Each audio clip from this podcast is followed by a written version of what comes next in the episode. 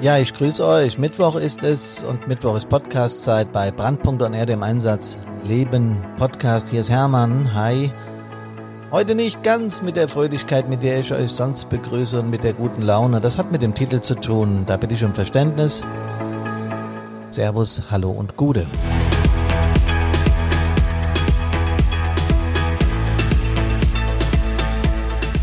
Brandpunkt und R Nummer 70. Hanna und Volkmaßen wie wir Menschen Sinnlosigkeit aushalten. Tja, man ist sprachlos. Aber das kann ich ja nicht, wenn ich hier einen Podcast mache. Deswegen müssen wir heute über dieses schwierige Thema reden. Ja, nochmal herzlich willkommen. Ähm, ich freue mich natürlich, dass ihr dabei seid. Äh, irgendwie wird man so ein bisschen unlocker, Hanau, Volkmarsen, diese Brachialität, die einem da entgegenschlägt. Äh, die Hilfskräfte hier in Hessen mussten gleich zweimal Außergewöhnliches leisten innerhalb kurzer Zeit. Äh, man glaubt fast, man ist im falschen Film. Nicht falsch verstehen, in Deutschland leisten Hilfskräfte jeden Tag Ungewöhnliches. 10.000 Einsätze, jeden Tag in diesem Land. Da sind natürlich auch viele Routine-Sachen dabei, klar.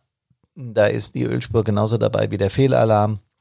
Da ist bei den Rettungsdiensten natürlich auch der grippale Infekt dabei, der eigentlich gar nicht äh, eine Indikation für ein RTW ist. Aber das alles kennen wir, aber es sind eben dann auch diese Dinge, wie sie in Hanau und äh, Volkmaßen geschehen sind, die ja, die alles in den Schatten stellen, die alle Vorstellungskraft sprengen. Und äh, das wird sich auch wieder ins kollektive Gedächtnis von uns äh, von uns Deutschen zumindest einbrennen, hat nicht die Dimension wie das World Trade Center, was weltweit äh, bei den Menschen kleben bleibt, aber es hat eine ungeheure Dimension und ähm, richtig ist, dass bei solchen Ereignissen ja von der Psyche her viel, viel, viel, viel mehr Menschen betroffen sind, als die Nachrichtenredaktionen da erfassen und berichten können. Äh, aber das ist auch ganz normal, das ist klar, das ist auch kein Vorwurf an die.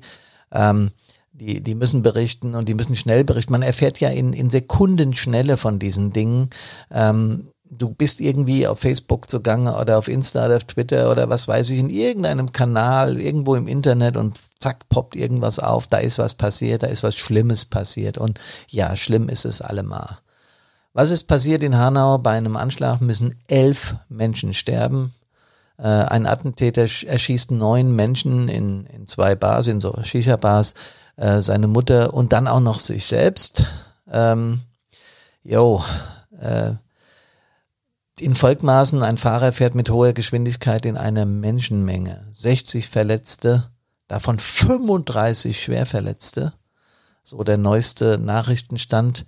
Und unter diesen Verletzten sind 18 Kinder. 18 Kinder. Äh, es geht hier nicht um Wertigkeit, ob Erwachsene weniger wert sind wie Kinder oder Kinder mehr wert sind wie Erwachsene, darum geht's nicht. Aber jeder Feuerwehrmann, jeder Rettungssanne, jeder Polizist, jeder, der hilft, weiß, wie das ist, wenn du an eine Einsatzstelle kommst und Kinder sind betroffen. Das löst in dir unweigerlich äh, eine ungeheure äh, Traurigkeit, eine ungeheure äh, jedes Opfer ist schlimm und jeder Verletzte und jeder Schwerverletzte und jeder Tod, um Gottes Willen, ja. Aber bei Kindern ist es nochmal eine andere Hausnummer. Das macht sich sofort in deiner Psyche bemerkbar ähm, du wirkst fahrig, du weißt überhaupt nicht mehr, mein Gott, wie soll man das alles fassen, ja. Der Fahrer des Fahrzeuges, der da reingerast ist am Rosenmontag, ist festgenommen.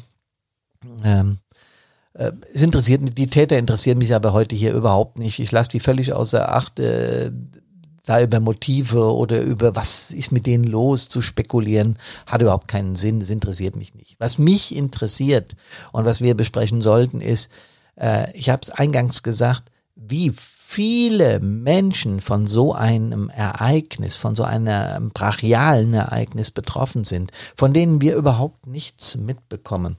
Und gerade wir Hilfskräfte wissen ja an Einsatzstellen, äh, wie dieses emotionale Leid sich spiegelt. Da sind Angehörige, da sind Mütter, Väter, Omas, Opas, Geschwister, Verwandte, Anwohner, Angehörige. Auch Angehörige des Täters, die das nicht fassen können, ja. Alle Hilfskräfte, wir, die diesen Job machen. Die Sanis, die Polizei, die Feuerwehr und THW und wer da immer noch an den Einsatzstellen ist, äh, das DLRG nicht zu vergessen. Also alle, die Hilfe leisten. Die Verwaltungsmenschen, Hanau, Volkmaßen, da hat die Verwaltung sicherlich eine ganze Menge mit zu tun gehabt. Der Bauhof, der Straßendienst, äh, die Behörden, Ordnungsamt, Kripo, Staatsanwaltschaft, auch Reporter, die PSNV, die äh, Lehrer der, der, der Kinder oder die Arbeitskollegen der Menschen, die da ums Leben oder schwer verletzt, ums Leben gekommen sind oder schwer verletzt wurden, Kita-Mitarbeiter, wo die Kinder in die Kindertagesstätte gehen, ähm, die Kirchen, die, äh, die da äh, zur Hilfe kommen, also alle und die, die auch zufällig dabei sind, die da am Rosenmontag feiern wollten und dann passiert sowas oder die in Hanau diese Schießerei mitbekommen haben. Das sind alles ja Traumata, die sich sowas von in die Psyche eingraben, dass wir fast hilflos sind. Und wir fragen uns alle, und ich sehe die Fragezeichen förmlich über eurem Kopf, nach dem Sinn der ganzen Nummer. Was soll das, ja? Und es ist nicht zu begreifen. Es werden auch nicht alle verkraften, von denen ich gerade gesprochen habe. Auch aus dem Helferbereich wissen wir, dass 20 Prozent mit solchen Einsätzen Probleme haben. Zumindest Probleme. Ob die jetzt schwer krank werden, will ich überhaupt nicht spekulieren. Darum geht's nicht. Aber wir müssen vorher was tun, damit genau das nicht passiert. Es werden einige sein, die mit diesem Ereignis Schwierigkeiten haben. Du fühlst plötzlich diese, diese absolute Sinnlosigkeit. Ja, du hast so eine, so eine Leere in dir. Das kennt ihr bestimmt. Ja, wenn du auf einmal alles so boah, sinnlos wird. Du fühlst dich verloren. Nichts scheint mehr so eine richtige Bedeutung zu haben. Äh, ist der Job, den wir als Hilfskräfte hier machen, überhaupt noch, bringt es was? Ja, natürlich bringt's was. Aber in dem Moment ist diese Leere in dir und die Frage ist nach dem Sinn der ganzen Nummer ist an dieser Stelle absolut zum Scheitern verurteilt.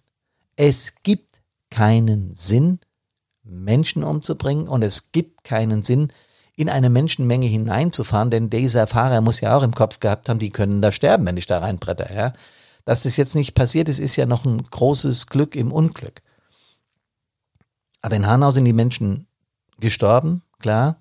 Und in Volkmaßen ist ein kollektives Leid zu spüren. Ich mag überhaupt nicht an die Eltern denken, äh, deren Kinder betroffen sind, die das aushalten müssen. Wenn du die Bilder in der Tagesschau, in den Tagesthemen, äh, also in diesen ganzen Nachrichtensendungen heute, was weiß ich wo noch, RTL aktuell, gesehen hast und da liegt ein Roller auf der Straße und da liegen Teile rum, dann passiert in unserem Hirn sofort etwas, dass wir uns vorstellen, wie das genau gewesen ist und wie da die Menschen drauf reagiert haben und, und was da los war. Ja.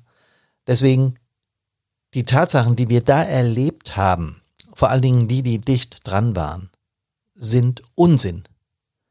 Bitte nicht falsch verstehen, nicht im Sinne von witzig oder von Klamauk. So, aber es ergibt keinen Sinn. Wir sind nicht in der Lage, das mit dem Verstand zu fassen.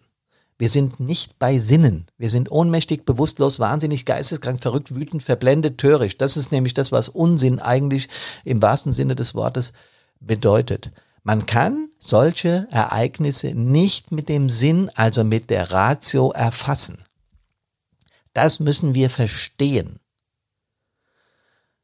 Und wenn wir das begriffen haben, dass das nicht zu erfassen ist mit dem Verstand, dann ist es schon mal ein ganz gutes Zeichen, dass wir dieses Ding verarbeiten werden.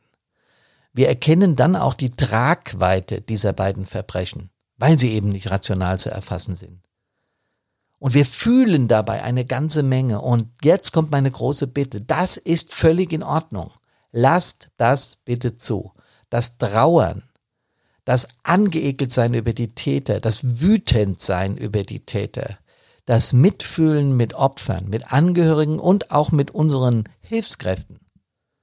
Denn machen wir uns nichts vor, was die Feuerwehr, die Polizei und die Sanis dort erleben, ja, an so einer Einsatzstelle.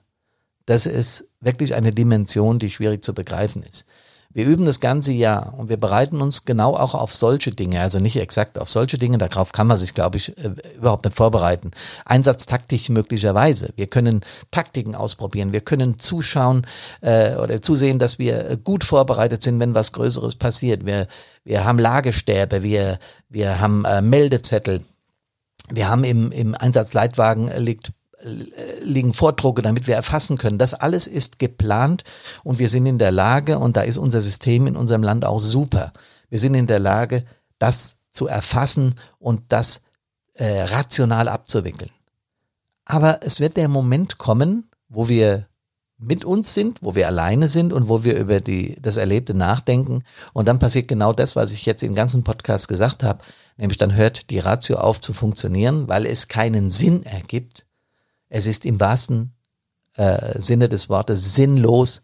Und dann fängt die, äh, die Emotionalität an zu wirken. Und das müssen wir zulassen können. Das ist meine Botschaft heute an euch. Bitte, wenn ihr etwas fühlt, deckelt das nicht drückt das nicht weg. Auch Männer dürfen weinen an diesen Stellen. Ja, das ist ganz wichtig.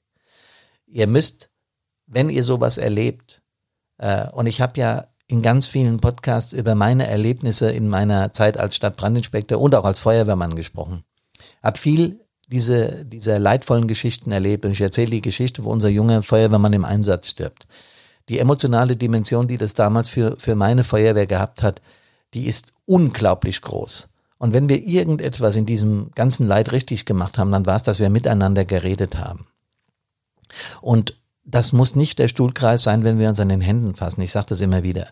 Das reicht, wenn wir uns zusammenfinden in der Feuerwehr bei einer Übung, sagen hier, heute husten wir mal auf die Übung, lasst uns mal ein Bier zusammen trinken, nicht alle, weil ein paar müssen Einsätze fahren, lasst uns mal ein Bier zusammen trinken oder einen Kaffee und lasst uns nochmal den Einsatz einfach Revue passieren lassen. Erzähl du mal aus Sicht des Zugführers, wie du es erlebt hast. Ich weiß, dass das schwierig ist.